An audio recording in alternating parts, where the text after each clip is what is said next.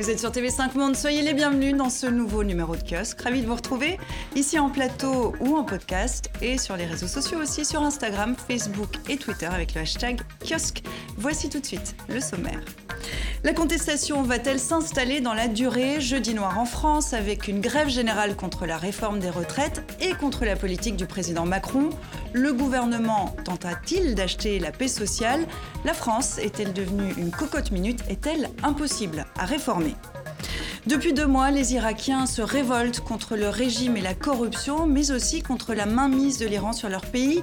Pourquoi Téhéran s'immisce-t-il dans les affaires de son voisin De Bagdad à Beyrouth, la colère gronde dans sa zone d'influence. L'axe iranien chancelle-t-il Les États-Unis sont-ils à la manœuvre? L'OTAN est-elle réellement en état de mort cérébrale, comme le diagnostiquait récemment le président français Réuni pour son 70e sommet, chahuté, l'Alliance Atlantique décide de réfléchir à sa stratégie future l'OTAN saura-t-elle à nouveau se réinventer On en parle tout de suite avec nos kiosqueurs et nos kiosqueurs du jour. Les voici. Robert Mallet, président de l'International Crisis Group, une ONG spécialisée dans la résolution de conflits. Vous avez servi plusieurs fois à la Maison Blanche comme conseiller des présidents Barack Obama pour le Proche-Orient et Bill Clinton pour le conflit israélo-palestinien. Sarah Daniel, grand reporter à l'hebdomadaire français L'Obs, vous avez commencé votre carrière aux États-Unis, puis vous devenez correspondante de guerre, notamment en Afghanistan et en Irak. Richard Verly, correspondant à Paris pour Le Temps, le quotidien suisse, partenaire de kiosque, auparavant en poste à Bruxelles et en Asie. Vous dirigez également la collection L'âme des peuples aux éditions Nivikata, parce que pour connaître les peuples, il faut d'abord les comprendre, dites-vous. Enfin, Michael Zames, directeur du développement éditorial du groupe VIA, qui regroupe les télévisions locales de France, auparavant rédacteur en chef à la chaîne française d'information politique et parlementaire, Public Sénat.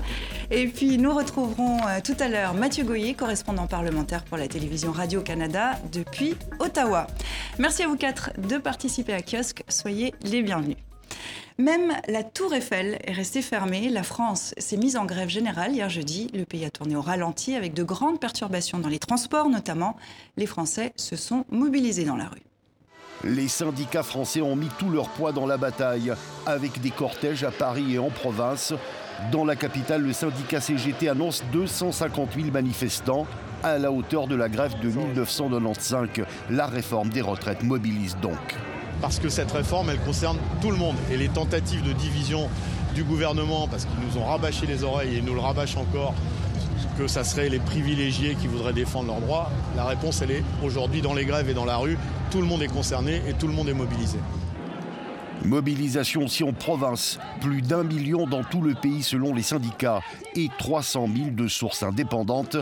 La réforme emblématique d'Emmanuel Macron ne convainc pas après une année de crise des Gilets jaunes. Ce qui m'inquiète moi le plus, c'est que je ne vois pas d'avenir. Je ne vois pas d'avenir. Je pense que la retraite euh, finira par disparaître. La grève, elle aussi, a mobilisé, en particulier dans le secteur des transports, métro, train et vols annulés en masse. Des grèves reconductibles dans le métro, par exemple. Manif émaillé ici et là d'incidents, casseurs en marge des cortèges, où des véhicules ont été brûlés, des vitrines brisées, avec leur cortège de tirs de gaz par la police qui avait mobilisé 6000 hommes pour la seule ville de Paris. Est-ce qu'on peut le dire, cette réforme des retraites euh, a à nouveau enflammé la France, Richard? Alors enflammé, je ne pense pas, parce que le bilan des manifestations côté violence est plutôt et fort heureusement euh, maigre. Les, violences se sont, les manifestations pardon, se sont bien déroulées. Elles ont rassemblé, je crois, selon le ministère de l'Intérieur, à peu près 800 000 manifestants. Donc c'est très important, c'est le début d'un mouvement.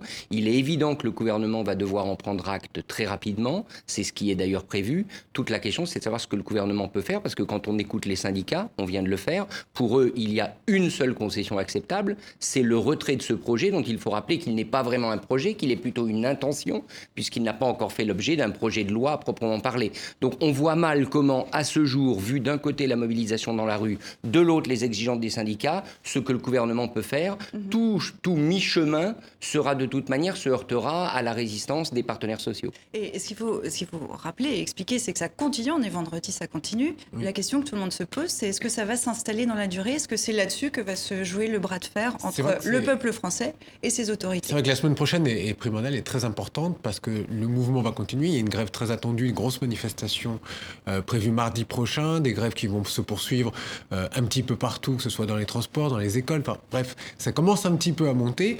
Et c'est vrai que du côté du gouvernement, on regarde ça de très très près pourquoi? Parce que la semaine prochaine se joue finalement presque une partie du quinquennat. Est-ce que le gouvernement, s'il doit lâcher, euh, lâchera énormément? Mm -hmm. euh, Qu'est-ce qu'il qu peut lâcher de plus aujourd'hui que de faire des concessions sur un certain nombre de points, catégorie par catégorie?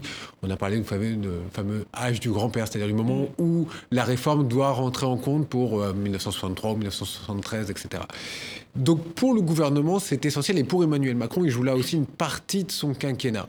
S'il doit lâcher à partir de la semaine prochaine ou dans les jours ou dans les semaines qui viennent, on va comprendre ce qu'il reste de possible pour ce gouvernement et effectivement -hmm. de savoir l'incarnation aujourd'hui pour un Emmanuel Macron qui était euh, dont l'envie était de transformer le pays euh, de savoir jusqu'où il peut aller et s'il doit lâcher, ben, il restera plus grand chose de ce quinquennat. Robert, vous, vous vivez, vous êtes basé à Washington, vous voyagez beaucoup. Euh, comment elle est vue cette France euh, avec ce président Emmanuel Macron qui est dans un moment peut-être un petit peu compliqué, ces Français qui descendent dans la rue assez régulièrement? Quel, quel regard est...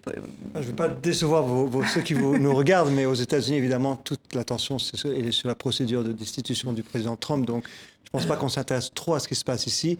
Je pense que ce qui est vrai aux États-Unis, comme dans certains autres pays, on regarde avec une certaine euh, enfin, admiration, surprise, étonnement parfois que, vu le, le, le, les, garanties sociales qui existent en France et qui sont complètement incomparables à celles qui existent aux États-Unis, on, est en train de se disputer, de se battre pour les prochaines élections pour savoir si l'assurance maladie doit être quelque chose de public et offert à tous. Et donc, évidemment, la comparaison avec la France est assez négative pour un pays comme les États-Unis qui fait figure de dinosaure en ce qui concerne les protections sociales. Donc je pense qu'on regarde ça avec un peu d'étonnement.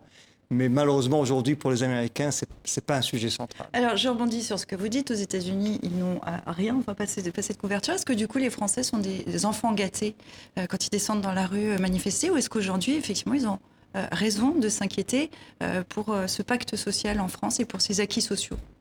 Ils sont absolument pas des enfants gâtés et, et que, alors que ça les concerne en premier lieu et que ça, les embête en premier lieu, la majorité des Français soutient euh, ce mouvement de, de, grève.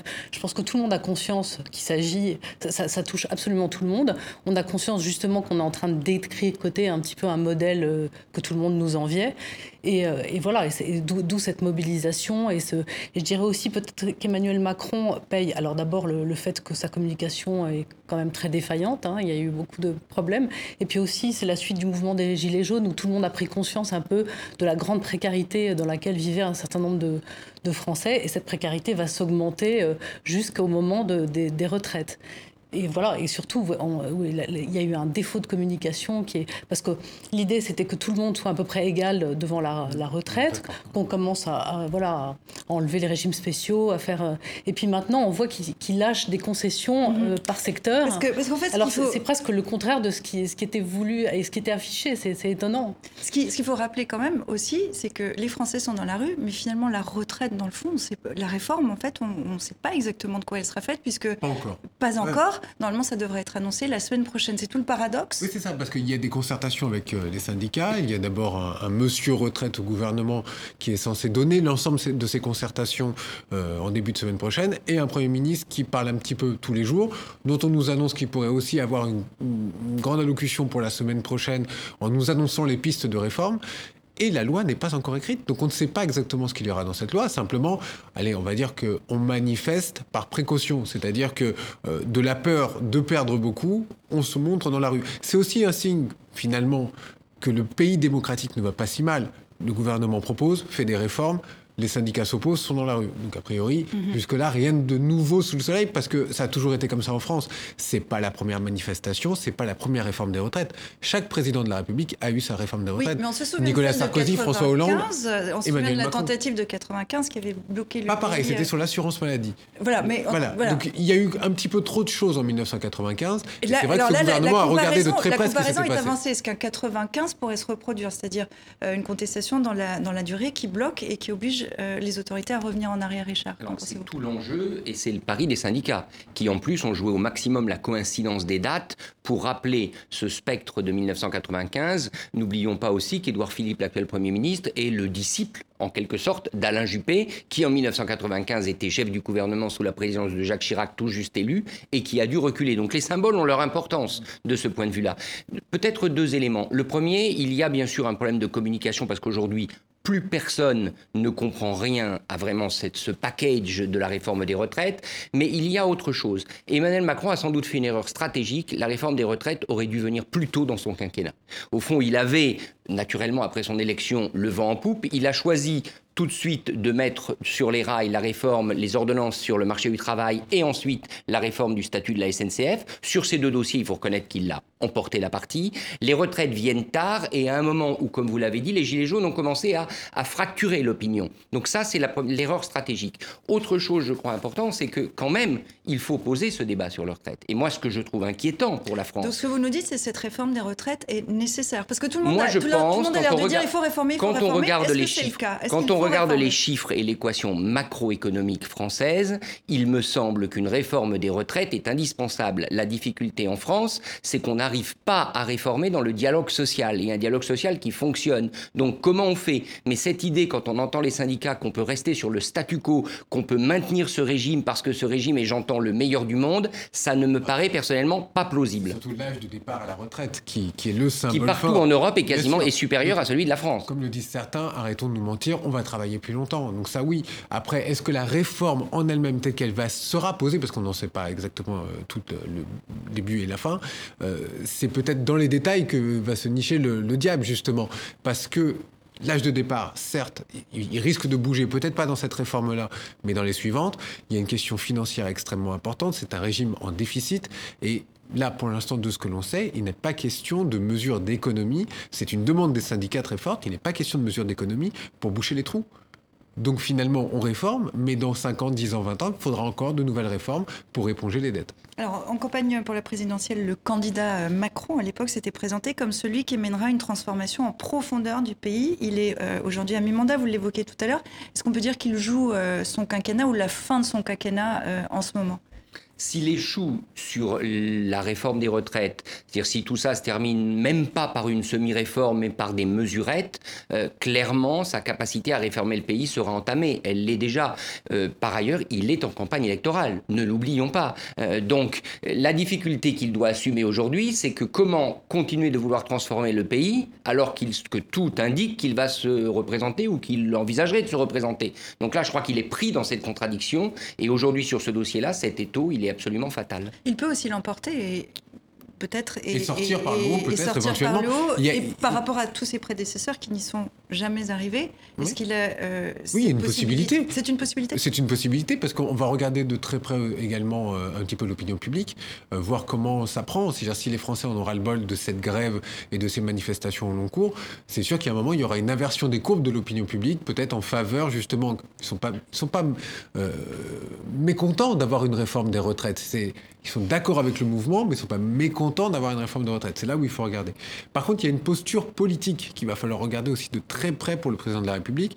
C'est qu'il a beaucoup misé sur un axe très à droite, finalement, Emmanuel Macron. Et à droite, ce qu'on veut, c'est de l'ordre, c'est tenir bon dans la réforme. Et si jamais il devait, euh, aller, on va dire, euh, rétro-pédaler, il perdrait là peut-être un électorat qu'il est parti chercher, un électorat qui se retournerait vers euh, ses d'anciens partenaires, et dans ces cas-là, il perdrait un fonds de commerce important qu'il a réussi à récupérer et capitaliser mhm. depuis quelques mois. Selon un sondage diffusé euh, lundi, le sentiment qu'il ose faire des réformes impopulaires mais nécessaires est en fait la principale raison qui est avancée euh, par les Français qui soutiennent son action à hauteur de 39%. Quel commentaire ça vous inspire? Les, non, mais Français ont envie d'être tenus les, Français ont envie que ça marche, qu'on leur propose une bonne réforme. Mais je pense que c'est très juste ce que vous disiez, c'est-à-dire que moi je vois pas comment très bien ça pourrait finir bien, étant donné que que ça soit une réforme à minima ou, ou, l'abandon d'une réforme, il va mécontenter tous ses partisans et tous les partis politiques. Si en effet il y a une, une, une réformette, bah, la, droite ne sera pas contente. Mmh. Si jamais il y a une grande réforme, c'est, enfin voilà, donc je ne vois pas très bien comment il peut s'en sortir. Bah, je me tourne vers le spécialiste de la résolution des conflits, c'est vous. Est-ce que dans une situation de blocage comme celle-là, que peuvent faire et les Français et Emmanuel Macron pour avancer ensemble? Je préfère pas trop m'avancer, mais, je pense que enfin, les dilemmes que j'entends sont des dilemmes euh, qui sont tellement typiques de, de, de, la politique de tous les jours. C'est-à-dire que est-ce qu'on va lâcher du lest, auquel cas on perd un peu de sa crédibilité, ou est-ce qu'on va à fond, auquel cas on perd un certain soutien dont on a besoin? Et je ne sais pas, je ne connaissais pas les problèmes de communication, mais c'est évidemment essentiel de pouvoir communiquer, de pouvoir s'assurer qu'on a avec soi une, majorité des gens parce que j'ai vécu en France. C'est pas la majorité qui vise. Non, mais je pense que les Français aussi, là, veulent une sorte de recherche d'égalité devant, devant, euh, devant, ce, devant la loi. Quoi. Et, euh, et, c'est là où le, il a vraiment péché par euh, défaut de communication, c'est qu'on a l'impression qu'il s'engouffrait dans toutes ces exceptions qu'il y a et qu'il donnait des petites euh, bribes aux uns et aux autres pour se concilier. Et donc là, là c'est vraiment le, le, contraire de ce qu'ils peuvent accepter. On sait bien que c'est en déficit, on sait bien qu'on vit beaucoup plus longtemps, donc évidemment, on va devoir travailler beaucoup plus longtemps. Mais voilà, il faut clarifier les choses. Et, et comme vous disiez, il faut aussi que tous les partenaires sociaux participent à l'élaboration de, de, cette réforme. Mmh. Richard? Oui, au fond, ce qui est frappant, c'est qu'aujourd'hui, l'action d'Emmanuel Macron n'est plus lisible et claire. Euh, sa force, quand il s'est présenté comme candidat, et pendant la première année de son mandat, c'était que l'idée de transformer la France, on pouvait être contre, bien évidemment, mais elle était claire. Aujourd'hui, on ne voit plus tellement ce qu'il veut faire, et la meilleure preuve, c'est que sur la réforme des retraites, regardez le programme. Le programme avait un message clair, c'est-à-dire on va, on va égaliser, on va supprimer les régimes spéciaux, on va unifier ce système parce qu'il est devenu trop compliqué à gérer, bureaucratique, et ça n'est plus tenable. Ce message-là, il était clair. Mais petit à petit se sont engouffrées d'autres variables économiques, etc., qui, ont fait peur, tout simplement. Et, et, et la difficulté, on l'a déjà dit sur le plateau, la difficulté, c'est que Emmanuel Macron génère de la peur et de l'inquiétude et qu'il est de plus en plus clivant. Et ça, c'est une posture très difficile. Et c'est vrai que ces manifestations-là, si elles deviennent une sorte de référendum contre Emmanuel Macron, c'est là le danger, effectivement, c'est la personne. Euh, à l'époque, c'était Nicolas Sarkozy qui en avait pâti. C'est-à-dire que dans la rue, les manifestations n'étaient plus contre des mesures, quelles qu'elles soient, mais contre une personnalité. On dit souvent que la France est impossible à réformer. Vous précisiez, Richard, tout à l'heure que euh, pendant la première partie euh, de son quinquennat, Emmanuel Macron à réformer, il y est arrivé. Euh, donc en, effet, la France est impossible à réformer ou est-ce que, les dirigeants français s'y prennent mal? Impossible, non, mais elle est devenue en deux ans beaucoup plus difficile sans doute pour des réformes qui, encore une fois, ne sont pas comprise par le grand public, par l'opinion, comme suffisamment égalitaire et le bien fondé au fond des mesures n'est pas, n'est pas accepté. Donc moi je dirais qu'aujourd'hui, dans la phase qui reste avant la prochaine élection présidentielle, c'est-à-dire en 2022, je ne crois pas qu'il soit possible de continuer des réformes en France. Mhm. Vous évoquez les, gilets jaunes. Euh, ce qui la France qui s'exprime aujourd'hui, c'est celle qui a peur d'un déclassement? Si on essaie de la définir Oui, et je pense que ça, ça, dépasse les gilets jaunes, ça, ça, concerne pratiquement tout le monde. Tout le monde a peur du déclassement. Et aussi, moi, je dirais qu'il y a eu avec euh, Emmanuel Macron un, vice intrinsèque, c'est que les gens ont pensé élire quand même un, un président euh, de centre-gauche, et qu'en fait, il fait une politique très clairement à droite. Et, euh, et, donc voilà, en fait, là aussi, sur, sur ces retraites, eh ben, il paye un peu mm-hmm. cette cette ambivalence, cette ambiguïté. Mhm. Je vous laisse conclure, euh, Michael. le problème, effectivement, c'est la recherche de la majorité, la recherche du consensus absolu. C'est vrai que c'est compliqué.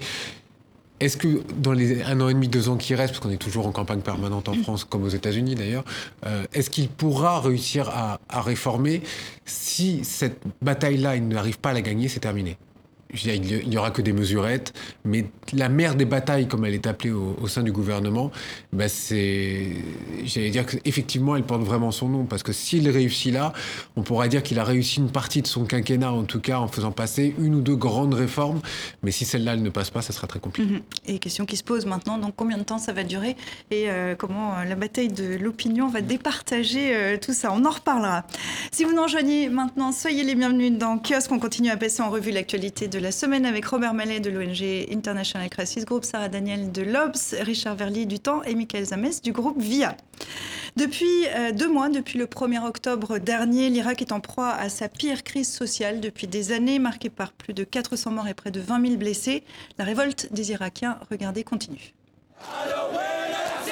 Braver le couvre-feu et tous ses interdits pour enterrer les siens au lendemain d'une nouvelle journée de contestation, d'une rare violence. La scène se déroule à Kerbala, la ville sainte chiite. Il a été tué dans le quartier de Ramadan, situé à 150 mètres de chez lui. Il voulait traverser pour se rendre au magasin de son père. Alors qu'il se tenait debout, nous avons entendu des coups de feu. Sa tête est tombée. Les seuls coups de feu tirés l'ont été par les forces de sécurité. Une autre dépouille que l'on s'apprête à enterrer, cette fois-ci à Nassiria, quelques heures après l'une des journées les plus meurtrières qu'ait connu le pays. Au moins 25 morts dans cette seule ville, foyer de toutes les révoltes de l'histoire irakienne. Des victimes également à Najaf, ville sainte chiite, où dans la nuit, les manifestants ont franchi un nouveau pas dans l'escalade de la violence en s'en prenant directement au consulat d'Iran pour dénoncer l'influence de Téhéran en Irak.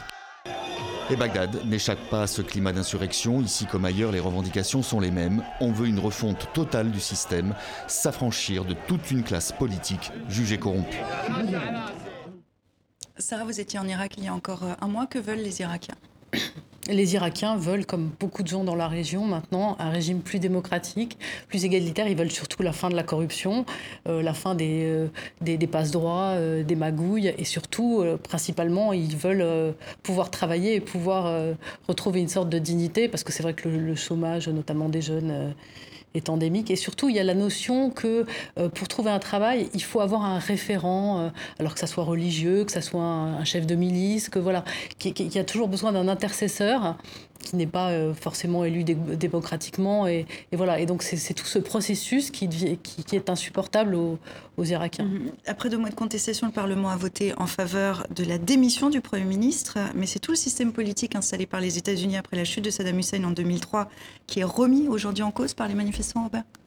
Je voudrais euh, voir que, se poser la question est-ce que c'est la deuxième version, l'acte 2 du printemps arabe? Mal nommé printemps arabe, mais on n'a pas, seulement euh, l'Irak. On a eu le Soudan, on a eu l'Algérie, on a le Liban, on a l'Irak, on a même l'Iran. Donc c'est vrai, je pense que comme le dit Sarah, c'est la première dimension, c'est cette dimension de révolte contre des systèmes qui sont corrompus, qui sont non représentatifs, avec toutes les magouilles dont, qu'elle a évoquées. Deuxième dimension, alors dans, ce, dans cette question de, l'Irak et, de, et, et du Liban, c'est le rôle de l'Iran. Et le rôle de l'Iran, évidemment, est essentiel dans ces deux pays avec une certaine contestation contre son rôle. Vous, euh, vous voulez que je revienne là-dessus après On va y revenir euh, dans, un instant. La question, c'est plutôt sur, euh, sur l'Irak, sur les États-Unis, ce système qui s'est mis en place après 2003. C'est un échec aujourd'hui? Est-ce que c'est un échec pour les Ce que j'allais dire, c'est qu'on on peut regarder ça comme, un, comme une révolte contre l'Iran, mais le système politique lui-même a été mis en place en 2003 par les États-Unis, un système hautement confessionnel, mhm. partage du pouvoir, partage des ressources selon, selon les confessions ce qui a, ce qui a été une, on a, les États-Unis ont plaqué leur image de, l'Irak sur l'Irak et ont imposé un certain système. Mhm. Et aujourd'hui, les Irakiens se révoltent contre ce système. Et évidemment, comme, comme on, on, en parlera. Oui, on va y revenir. Euh, sur, le, sur le système confessionnel, il s'est passé quelque chose samedi. C'est que les régions euh, sunnites ont aussi rejoint la contestation. C'est quelque chose de majeur qui s'est passé? Écoutez, je ne pense pas qu'il faille regarder ce conflit comme un conflit confessionnel. Donc c'est normal que les sunnites, sunnites hésitent, évidemment, parce qu'ils ont, ils ont connu euh, des périodes assez noires ces dernières années, mais qui également se, sont mécontents pour les mêmes raisons que, que, la population chiite. mais, ce qui est fascinant justement, c'est plus que les, les, chiites se soient révoltés et que contre le, un gouvernement chiite et surtout contre l'Iran.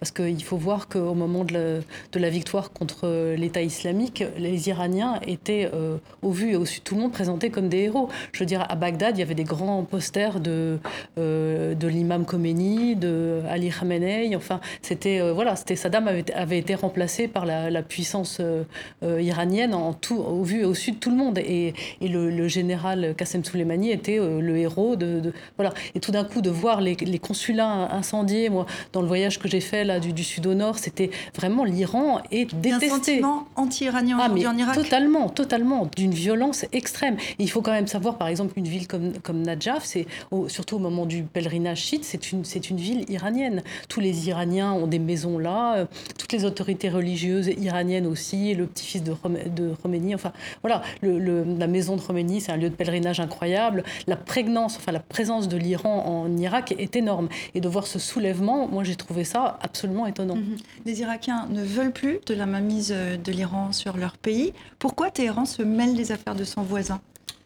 Il y, a beaucoup de raisons. Il y a des raisons défensives et offensives. Enfin, la raison défensive, c'est que l'Iran a, subi une guerre terrible de la part de l'Irak, guerre euh, euh, pendant laquelle tous les pays du monde, quasiment tous les pays occidentaux en particulier, les pays de la région, se sont liés à, l'Irak pendant que l'Irak euh, utilisait des armes, des, violences et, des armes chimiques contre l'Iran. Donc, ils ont évidemment intérêt à ce que l'Iran soit, à ce que l'Irak soit un pays qui ne leur soit pas hostile. Et ils ont d'autres intérêts, des intérêts économiques dont on parlait, des intérêts sociaux. Et puis, c'est une force de projection de leur rôle dans la région. Et là, on mm. parlera également du Liban. Mais pour un pays comme, comme l'Iran, qui se sent tout de même assez isolé, régionalement et internationalement, avec les États-Unis qui les entourent en Irak et en, Afghanistan, avec leur ennemi saoudien, israélien, pouvoir exporter leur puissance euh, sécuritaire et militaire, que ce soit mm-hmm. à travers le Hezbollah au Liban ou les milices euh, en Irak, c'est fondamental pour leur stratégie de sécurité. Si on regarde euh, la société irakienne aujourd'hui, l'Iran joue un rôle administratif, économique, social, sécuritaire. Est-ce que ça veut dire que sans l'Iran, l'Irak s'effondre? Je ne sais pas si l'Irak s'effondre, mais je dirais simplement que si l'Iran veut déstabiliser l'Irak, elle en a certainement les moyens aujourd'hui. Mais est-ce que l'Iran est tellement infiltré dans toutes les strates de l'Irak que l'Irak ne pourrait plus fonctionner euh, sans l'Iran, puisqu'on parle aussi d'un État failli quand on parle de l'Irak? Est-ce qu'on pourrait imaginer une séparation? Je veux dire, l'Irak a, du pétrole, ils ont des biens. Je pense que si euh, on, pouvait imaginer un, découplage, ça prendrait peut-être euh, du temps, mais je pense que ça serait tout à fait possible. Mais moi, ce que je trouve assez remarquable, c'est que l'Iran a été un petit peu le, vainqueur de, de, la région, notamment à cause de son rôle en Syrie, et il avait réussi à faire un, axe, voilà, un croissant qui allait juste justement jusqu'au Liban. Euh, et, il était un peu en période de, domination. On avait l'impression que c'était le moment de l'Iran, bon, jusqu'au retournement euh, euh, américain et la dénonciation de l'accord nucléaire. Mais là, on dirait que tout ça est en, train de se retourner contre lui, de se détricoter, et que les peuples, justement, dans peut-être ce qu'on peut qualifier de deuxième printemps arabe, se soulève à nouveau contre jusqu'en Iran euh, soi-même. C'est-à-dire que depuis 2009, en fait, depuis la révolte verte en Iran, on n'avait pas vu ce, un grand mouvement de contestation comme mhm. ça. Donc c'est comme si voilà, il y avait eu un retour de bâton et que son succès s'était transformé tout d'un coup euh, en, euh, les en, défaite. Les manifestent et les répressions sont extrêmement mhm. sanglantes. Donc ça prouve aussi qu'il y a un rejet à l'intérieur même de la population iranienne de ce qui se passe au niveau gouvernemental en Iran. Donc c'est un rejet global finalement. Richard oui, l'autre grande nouveauté, c'est que c'est un chaudron social dans tous ces pays dont on a parlé, de l'Irak évidemment, l'Iran, mais aussi le Liban. Moi j'étais au Liban récemment, euh, les, révoltes, les protestations, elles sont aussi très largement économiques de la part d'une jeunesse, votre reportage l'a dit, qui ne voit absolument pas d'avenir. Et donc, si, si cette question économique ne trouve pas une issue, surtout dans un pays producteur de pétrole comme l'Irak, c'est-à-dire un pays doté de richesses, la colère du peuple est d'autant plus amplifiée, parce que où passe cette richesse? Je crois que là, il y a un défi qui passe évidemment par un retour à une forme de stabilité, parce que sans stabilité, pas de développement économique, et ça peut ouvrir à toutes les possibilités euh, politiques. Euh, à mon sens, euh, n'oublions pas cette dimension économique, et puis n'oublions pas quand même une autre chose, c'est que tout ce grabuge social, toutes ces, ces contestations font quand même plutôt le jeu des États-Unis aujourd'hui, qui ne sont plus sur le terrain militairement, mais qui ont intérêt à un Iran affaibli, et c'est tout le croissant chiite qui s'affaiblit. Ça mhm. profite plutôt à l'Occident qui cherche à marginaliser. Et je rebondis là-dessus puisque euh, Ali Khamenei euh, s'est exprimé samedi dernier pour le guide suprême iranien, c'est la main de Washington qui est derrière cette situation euh, autour de l'axe iranien. Écoutez-le. Les peuples irakiens et libanais ont des revendications légitimes. Mais ils devraient savoir que ces revendications ne peuvent être réalisées que dans le cadre de la loi. Les États-Unis et les services de renseignement occidentaux, soutenus par les fonds de quelques pays réactionnaires de la région, sont en train de causer des troubles dans nos pays voisins, dans des pays dont nous sommes proches et dans les pays de cette région, en vue de détruire la sécurité. Est-ce que les Khamenei a raison? Est-ce que les États-Unis sont à la manœuvre pour déstabiliser l'Iran? Oh, Je ne sais pas si on la manœuvre. Je pense qu'on en a parlé. Il y a des raisons profondes de mécontentement. Il est vrai qu'en Iran en particulier, la situation s'est de beaucoup dégradée à cause des sanctions qui ont été imposées par le président Trump après qu'il se soit retiré de l'accord nucléaire. Et c'est ce troisième contexte. Il y a, comme je le disais, le contexte de soulèvement populaire, il y a le contexte de contestation du rôle de l'Iran, et puis a ce contexte, cet arrière-plan de tension très très forte entre l'Iran et les États-Unis. Et cette combinaison des trois peut mener malheureusement à une, une confrontation militaire. L'Iran n'est pas, je ne pense pas qu'on puisse exclure le fait que l'Iran veuillent réagir de façon forte, de façon régionale. On l'a vu déjà avec mhm. leur attaque contre le, les centres pétroliers en Arabie Saoudite. Donc je crois que c'est une poudrière à, trois niveaux et c'est dangereux. Vous, vous avez été un des négociateurs euh, sur l'accord euh, sur le nucléaire euh, iranien. Vous avez côtoyé les Iraniens. À votre avis, en ce moment, dans quel état d'esprit ils sont?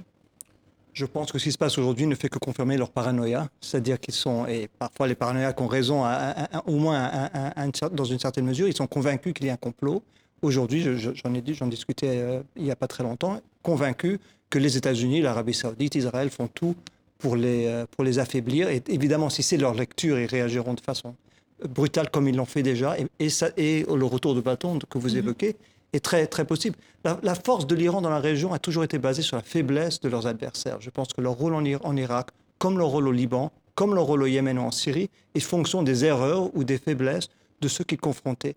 Et aujourd'hui, que eux sont aux commandes dans ces pays, ou que leurs alliés sont soit aux commandes, soit en des positions de responsabilité, eh bien, les faiblesses de leurs adversaires ne jouent pas le même rôle.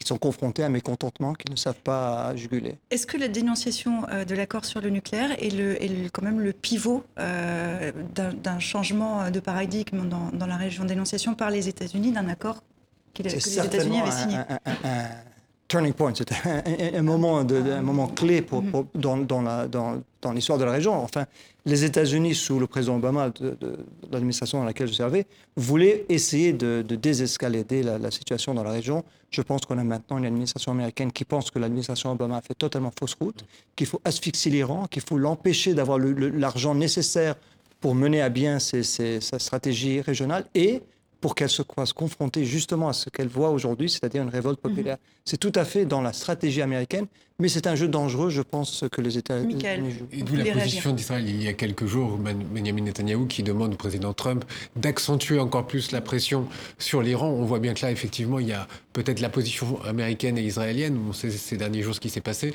Et effectivement, cette pression qui est mise euh, sur l'Iran, elle arrive d'un peu partout parce qu'on a des États-Unis, Israël qui est aussi évidemment euh, une question de sécurité dans toute la région, et puis peut-être l'Europe parce qu'on verra aussi euh, à regarder de près quelle sera la position de l'Europe. Est-ce qu'il y aura aussi le contournement des sanctions Est-ce qu'il y aura une influence supplémentaire des États-Unis et une pression supplémentaire?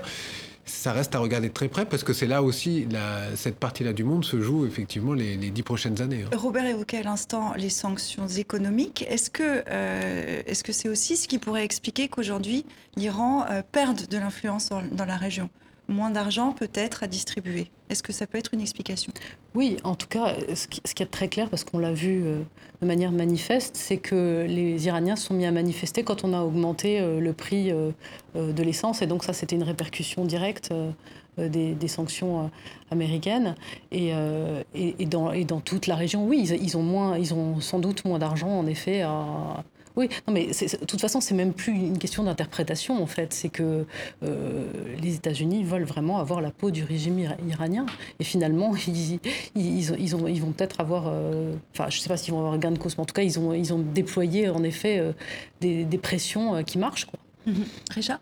Un mot peut-être sur la diplomatie européenne. On avait eu le sentiment au sommet du G7 à Biarritz à la fin août. Emmanuel Macron avait essayé de réapparaître, non pas comme un médiateur, mais au moins un, entremetteur entre les États-Unis et l'Iran. Vous savez que le ministre des Affaires étrangères euh, iranien était venu à Biarritz, même s'il n'était pas apparu publiquement. Je crois que tout ça aujourd'hui est réduit en cendres. Et, et ça prouve encore une fois que l'Europe est tragiquement absente de ce théâtre d'opération qui est crucial pour la mhm. stabilité du monde. Donc c'est inquiétant. Vous l'évoquiez euh, tout à l'heure, en Iran aussi, on manifeste. Euh, ça s'est passé il y a à peu près 15 euh, jours, dans une espèce de huis clos, Internet coupé. On a découvert un peu après coup ce qui s'était passé. Les États-Unis évoquent un millier de morts sans être tout à fait sûr des chiffres que, que, que l'administration même avance. Est-ce qu'aujourd'hui, c'est du point de vue iranien la République islamique elle-même qui est mise en cause et est-ce que ça peut la faire chanceler de l'intérieur? Je pense que ça l'inquiète. Je ne pense pas qu'elle va chanceler. Elle a plus de moyens répressifs euh, que la population n'a de moyens de manifester. Et donc, on a vu, elle a, elle a vraiment euh, utilisé de manière très très forte et très rapidement. Ce qui est, est-ce que ça veut dire que le régime, pardon, je vous coupe, mais est-ce que ça veut dire que le régime est moins solide qu'il n'y paraît? Le fait de devoir le faire en huis clos euh, moins solide ou en tout cas veut absolument empêcher que cette révolte ne se répande, à la fois parce qu'il sait qu'il est en position faible économiquement et aussi parce qu'il pense qu'il y a ce complot euh, ourdi par les États-Unis pour renverser le régime. Et comme on l'a dit, ils ont de quoi l'imaginer, que ce soit vrai ou non.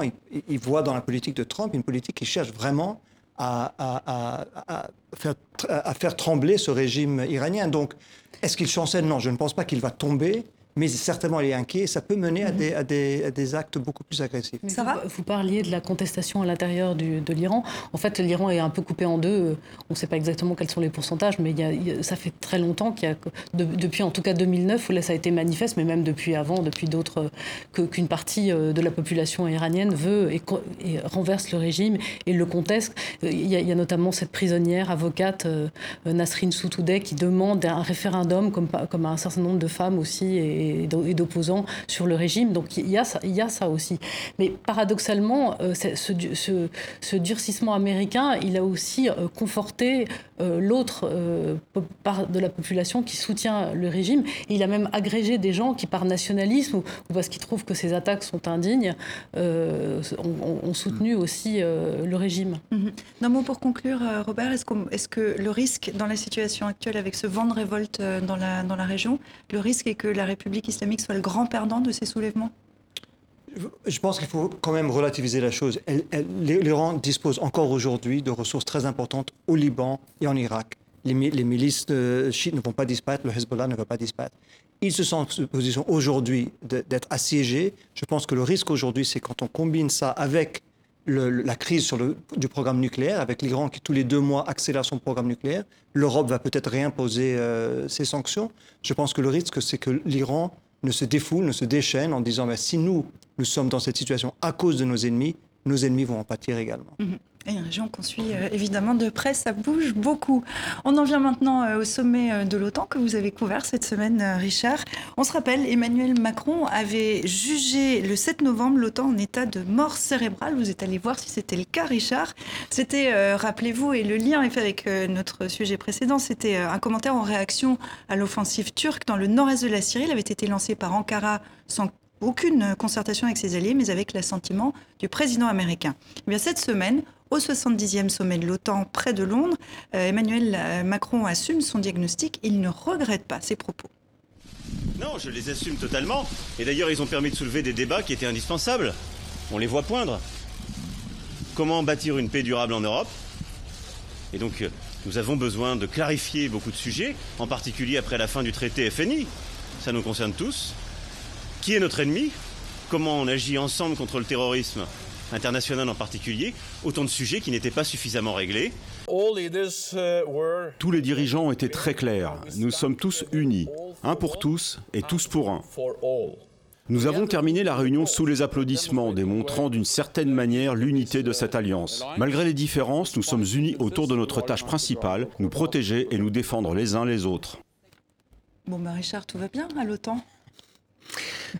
tout va bien pour euh, la plupart des pays membres et on pourrait presque dire pour 28 des pays membres sur 29, le 29e étant la France. Parce qu'au fond, ce qu'on a vu et c'était attendu, Emmanuel Macron est venu avec des demandes politico-stratégiques, ce qui est d'ailleurs tout à fait nouveau dans le cas de la France. Longtemps, la France a reproché à l'OTAN d'être trop présente sur le terrain politique.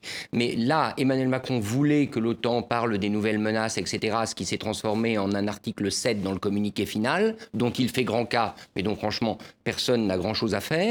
Par contre, pour les 28 autres pays membres, il, dit, que l'OTAN va engager une réflexion stratégique confiée à son secrétaire général, mhm. mais, chose habituelle. Mhm. Par contre, les 28 autres pays membres, qu'est-ce qui les intéressait Et mettons peut-être de côté la Turquie. C'est de savoir si l'article 5, qui prévoit que l'alliance interviendra en cas de menace directe, sera activé. C'est la seule chose qui les intéresse. Appelons ça une assurance vie. Eh bien, à partir du moment où Donald Trump...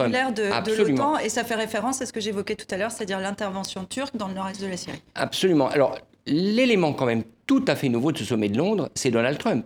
Donald Trump, il y a un an à Bruxelles, laissait planer le doute sur l'OTAN, sur l'attitude des États-Unis au, sein de l'OTAN, voire même sur ce fameux article 5. Donc Donald Trump tenait en quelque sorte en respect cette assurance vie. Maintenant, c'est plus du tout le cas. Donald Trump, il est plus otanesque que jamais. Il dit je suis le patron, je suis là à partir du moment où vous payez. Jusqu'à ce qu'il change d'avis et tant que les autres payent. Mais à partir du moment où vous payez, je suis à vos côtés, et à ce moment-là, Emmanuel Macron s'est retrouvé tout seul. Enfin, il a quand même traité de délinquants tous ceux qui mettaient en dessous de 1% du PIB sur la table. Donc bon, ça reste du Donald Trump, on est d'accord, avec des menaces, ça reste aussi banal maintenant. Mais, je peux vous dire que sur place, on sentait très nettement que les pays membres de l'OTAN avaient le sentiment que au moins cette assurance vie, ils peuvent compter dessus. Peut-être qu'ils se trompent, mais c'est quand même là-dessus que ça se joue. Mhm. Alors on va, Donald Trump était euh, évidemment euh, très présent, il est reparti un petit peu fâché parce que je vous trouve bien sérieux dans votre analyse parce que ce qu'on retient euh, de sommet de l'OTAN, c'est une vidéo et on va euh, en parler euh, avec vous de cet échange volé. Mathieu Goyer, merci d'être avec nous depuis Ottawa. Vous êtes correspondant parlementaire pour la télévision Radio-Canada. Soyez le bienvenu dans Kiosque. Avec vous, on va revenir donc sur cette vidéo. Elle a été tournée à Buckingham Palace. Justin Trudeau badine avec le français Emmanuel Macron, avec le britannique Boris Johnson, en présence du néerlandais Mark Rutte et de la princesse Anne. Le contenu de la conversation vous allez l'entendre, est assez inaudible, mais Justin Trudeau semble se moquer ouvertement de la tendance de Donald Trump à allonger ses conférences de presse au point de mettre en retard ses homologues.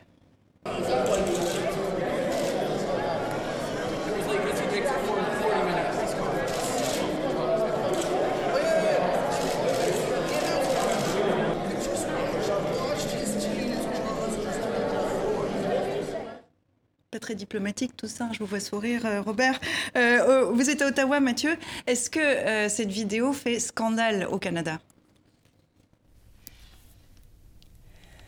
Scandale, le mot est peut-être fort, mais c'est vrai qu'elle a fait beaucoup réagir au Canada comme partout à travers le monde. Ici à Ottawa, le chef de l'opposition officielle, le conservateur Andrew Scheer, a accusé le premier ministre d'avoir trahi, abandonné des amis du Canada, en plus de l'accuser d'affaiblir la position canadienne sur la scène internationale. Je vous rappelle que cette vidéo a été captée par des caméras britanniques qui avaient toute l'autorisation nécessaire pour prendre ces images lors de la soirée.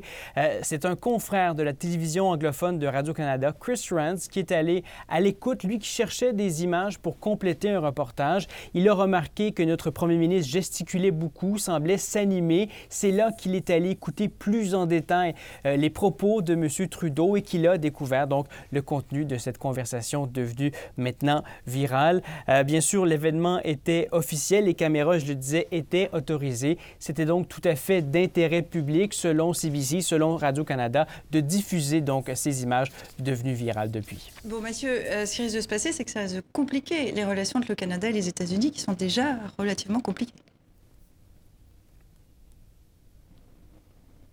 Oui, le président Trump a traité Justin Trudeau de visage à deux faces après la diffusion de cette vidéo, mais il n'a pas été aussi virulent, le président Trump, envers Justin Trudeau si on compare à sa réaction après le G7 canadien en 2018 à Charlevoix, alors que Justin Trudeau avait à toute fin pratique rien à se reprocher à l'époque. Le premier ministre assure, après ce sommet de l'OTAN, euh, qu'il a eu de très bonnes rencontres avec le président américain.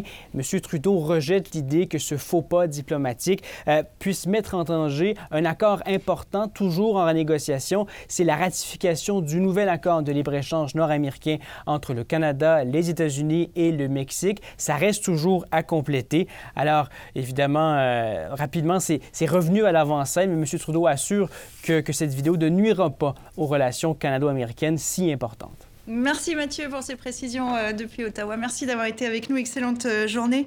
Euh, cette vidéo, c'est le symbole d'un président américain isolé au milieu de ses alliés Enfin, il a, je pense que Justin Trudeau a dit tout haut ce que beaucoup de ses, de, ses, collègues pensent tout bas, et ça fait longtemps qu'ils le disent. À chaque réunion, lorsque je vais en, en Europe et qu'on me parle des réunions, que ce soit du G7 ou que ce soit de l'OTAN, il y a des histoires analogues. Cette fois-ci, ça a été capté par les caméras. Euh, je ne pense pas que, le président Trump veuille en faire trop parce que ça ne fait que, mettre l'accent sur son isolement et sur le ridicule dont il a pâti.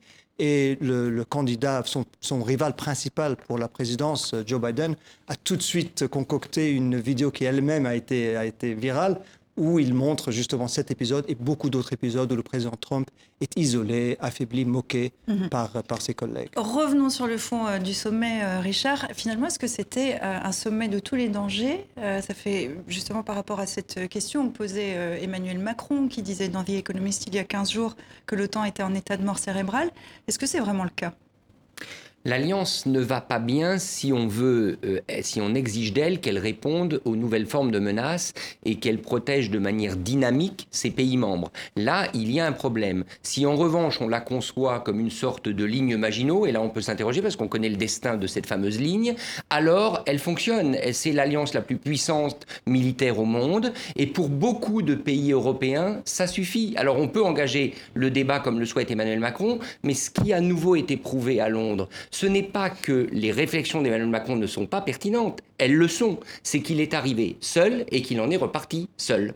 Donc pas une victoire pour Emmanuel Macron. Non, mais vous parlez de ligne Maginot, mais encore faut-il savoir une Ma- Maginot contre qui? C'est-à-dire que cette alliance qui a été battue à un moment, qui a été construite à un moment contre l'Union soviétique, maintenant est obsolète. Et il a raison, Emmanuel Macron. Alors après, on lui a reproché de, justement de, témoigner un peu comme un directeur de think tank, mais euh, il a pris aussi le pli de, de cette nouvelle communication un peu populiste. euh, euh, initiée par, euh, par Donald Trump ou par euh, mais, mais voilà mais en même temps il, il a tout à fait raison. Et en fait qu'est-ce qu'il voulait mettre en, en cause et qu'est-ce qu'il- de quoi il voulait parler? Il voulait parler du problème turc c'est-à-dire euh, du Est-ce qu'on cheval a de Troie est-ce la que sur le problème turc, on a avancé? Oui, on a avancé quelque part, moi je trouve, parce que euh, voilà, à un moment, Erdogan voulait que tous les, les- les, signes, enfin que tous les membres de l'OTAN signent quelque chose pour mettre les YPG affiliés au PKK sur la liste des organisations terroristes, et finalement, il a- il a- ils, ont renoncé à ça. Mais on voit bien que là, c'est un- un quand même un point stratégique, et, que euh, tous les, alliés ne sont pas d'accord, et que si on, estime que maintenant euh, la grande menace, c'est le terrorisme, c'est le, terrorisme islamique, hein, pour pas le nommer, eh bien, alors il faut se redé- redéfinir un peu toutes, euh, ces, positions et toutes ces alliances. Quand il parle de clarification, le président de la République français, c'est de ça dont il s'agit. C'est d'un nombre de clarifications, c'est-à-dire face à la Russie, par rapport aussi à la Chine. Quel est l'avenir finalement de l'OTAN face à ces puissances-là? Et puis il y a des défis aussi qui, qui vont arriver euh, euh, majeurs. Je sais pas, je pense à la 5G, aux nouvelles technologies, etc. Donc quel est le rôle de l'OTAN finalement pour les prochaines années? C'est un peu ça qu'il a voulu dire sans faire l'exégèse. Mais et, et ces réponses-là ne sont pas apparues, si je me trompe pas, dans le.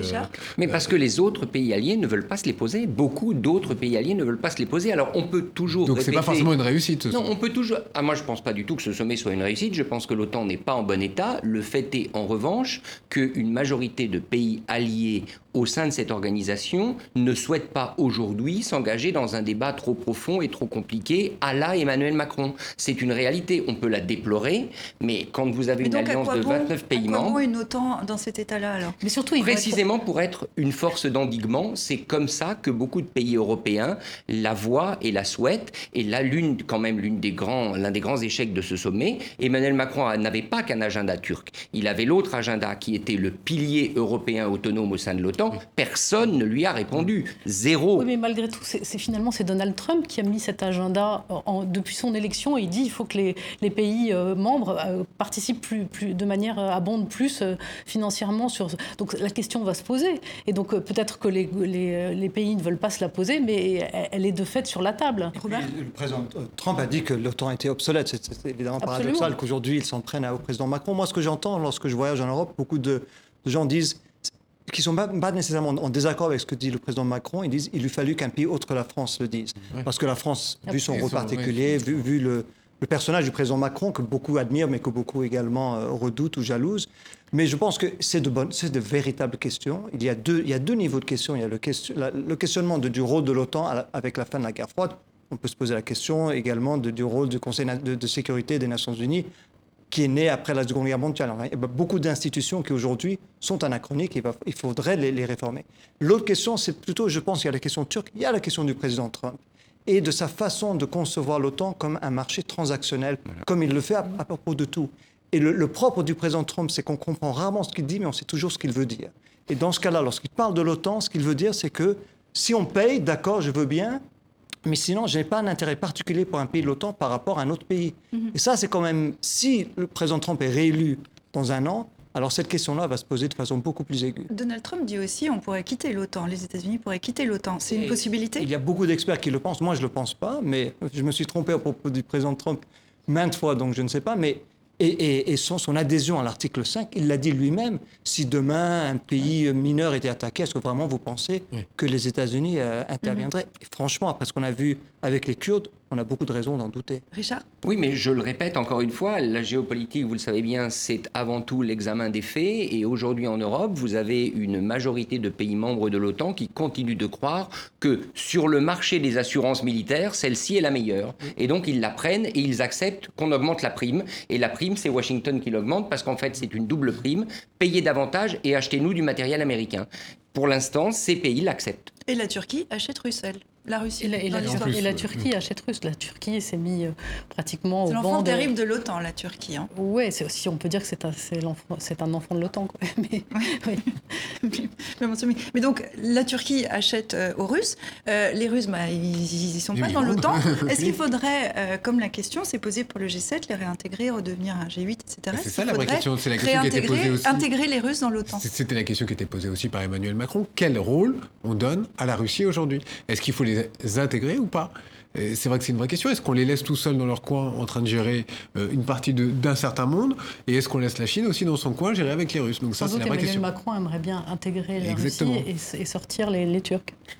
c'est possible. la difficulté, c'est la difficulté, euh, encore une fois, qui ne, qui ne nuit pas à son raisonnement. Le raisonnement est bon, mais quand vous le, faites entrer, vous le faites entrer dans des considérations pratiques, vous vous heurtez à un certain nombre de réalités. Emmanuel Macron voudrait un pilier européen autonome, voudrait reprendre un dialogue avec la Russie, voudrait en quelque sorte faire une politique d'endiguement vis-à-vis de la Turquie. Tout ça, ça peut être justifié, mais ça n'entre pas dans cette équation qui s'appelle l'OTAN et qui aujourd'hui a un patron et un patron irascible et qui change d'avis régulièrement, qui s'appelle M. Trump.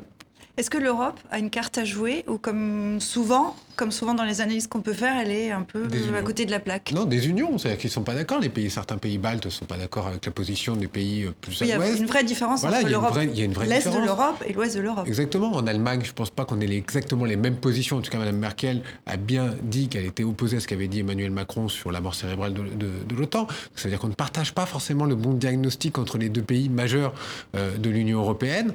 Et quand vous avez un certain nombre de, de désunions et de désaccords politiques, ben vous ne pouvez pas être d'accord face aux États-Unis, ni face à être d'accord face à la Russie. Je vais ce mot de la fin rapidement. Non, là je me, je me tourne vers Robert. C'est-à-dire quand, quand, vous avez, euh, on avait des, des, discussions informelles euh, au sommet de l'OTAN avec différents diplomates. Et un diplomate balte m'a clairement dit, vous savez, certes, les États-Unis, Donald Trump en ce moment, on a des raisons d'en douter, mais à choisir, je préfère être protégé par les États-Unis que protégé par la France.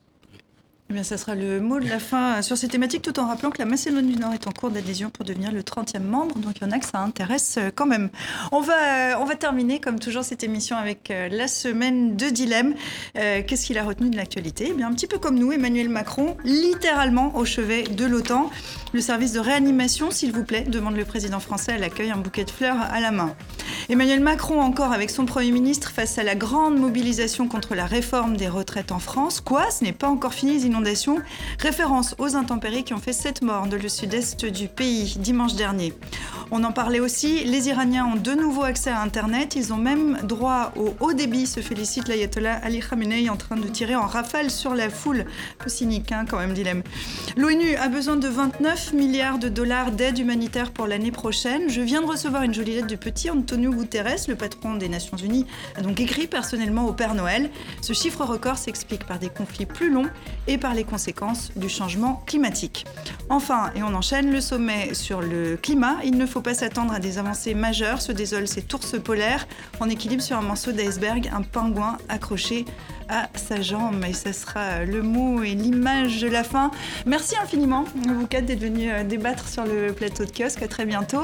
Euh, merci à vous qui nous regardez aussi aux quatre coins de la planète. Je vous dis à la semaine prochaine, avec plaisir.